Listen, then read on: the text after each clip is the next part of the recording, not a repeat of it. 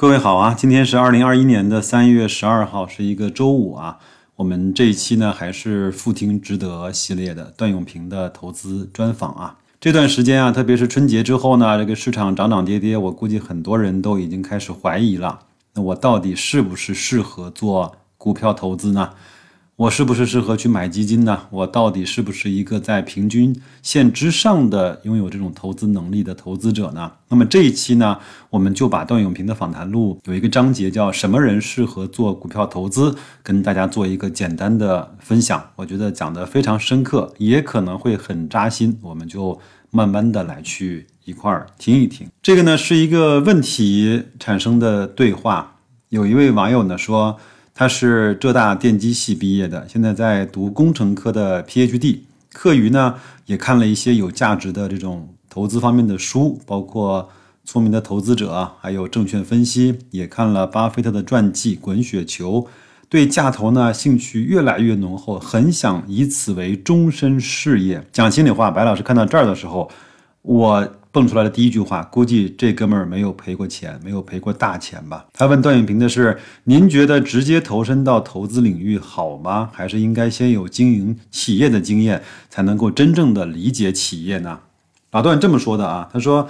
老实说呢，我不知道什么人适合做投资，但我知道统计上大概百分之八十到九十的人进入股市都是赔钱的。如果算上利息的话，可能赔的比例还要更高一些。许多人啊，很想做投资的原因呢，很可能是因认为投资的钱比较好赚，或者呢来的比较快。作为既有经营企业又有投资经验的人来说，老段呢个人认为经营企业还是要比投资呢容易一些。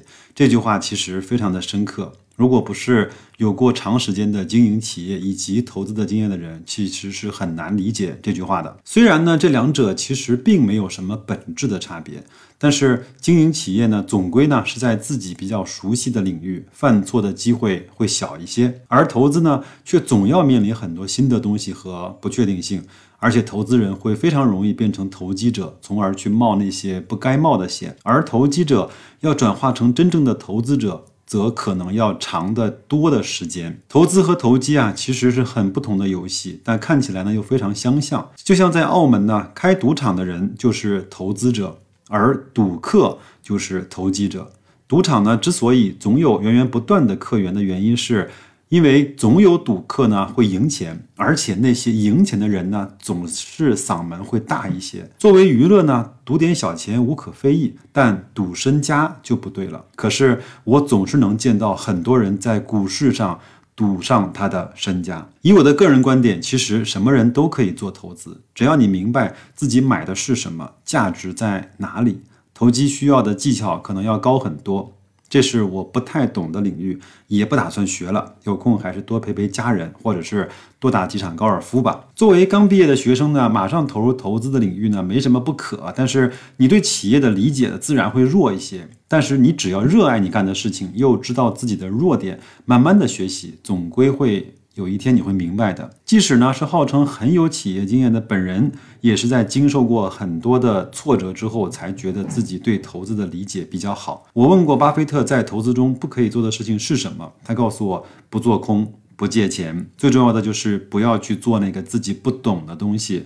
这些年来呢，我在投资里亏损掉的美金。是以以亿为单位的，每一笔呢都是违背了老八的教导下的情况下亏损的，而赚到的大钱呢，也都是在自己真正懂的地方赚的。作为刚出道的学生呢，你可能知道很多东西，但是呢，那些都是书本上能够教给你的东西，但融到骨子里的，还是要去吃很多很多的亏之后才可以。所以呢，如果你马上投入到投资行业，最重要的就是要保守啊，别因为一个错误就再也爬不起来了。这里呢，我唯一可以向你保证的是，你肯定会犯错的。无论如何，投资是一个非常有趣的工作。如果你真的准备好了，那就来吧。但是呢，我认为下一个问题更为关键：你真的准备好了吗？这个呢，是他给这位学生的一点点回复。那我们再来去关注他另外的一些观点。他说，不能够理解公司行为的人，最好不要碰股票。股市上大多数人最后亏钱都是有道理的。原因呢，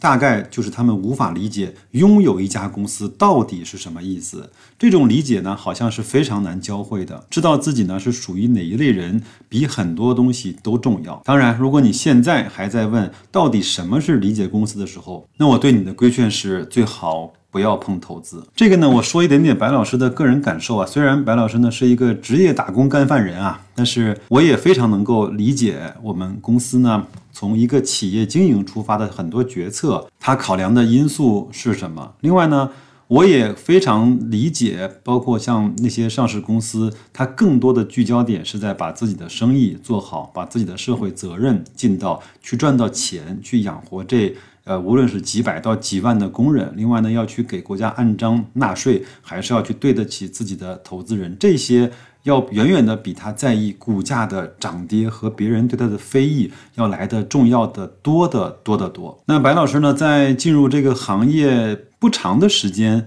我就要求自己形成了从企业的管理者甚至是拥有者的角度去思考企业的每一个行为和每一个决策。我突然发现。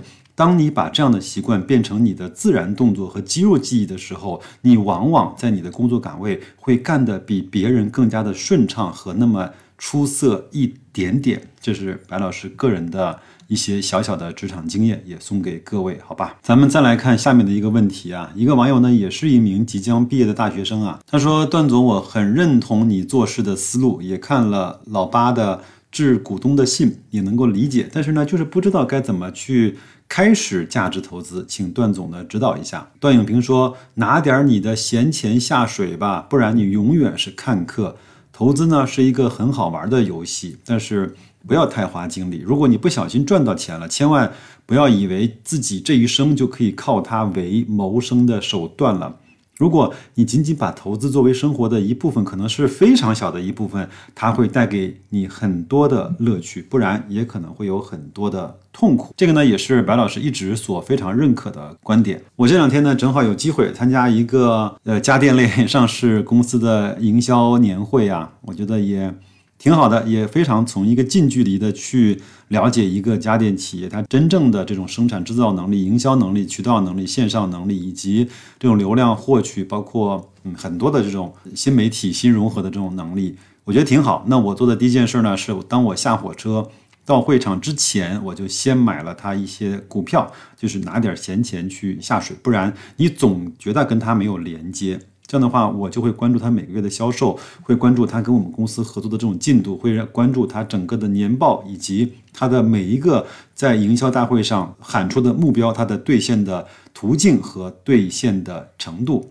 嗯，讲心里话，挺好玩的。但是我绝不是在给大家推荐这种方法，这是只是我的一个很有意思的跟一个上市公司进行连接的一种方式，就是买他一点股票先放着。嗯，我经常。跟我们同事开玩笑，这件事儿做了会不会爆炸？如果不会的话，去做它。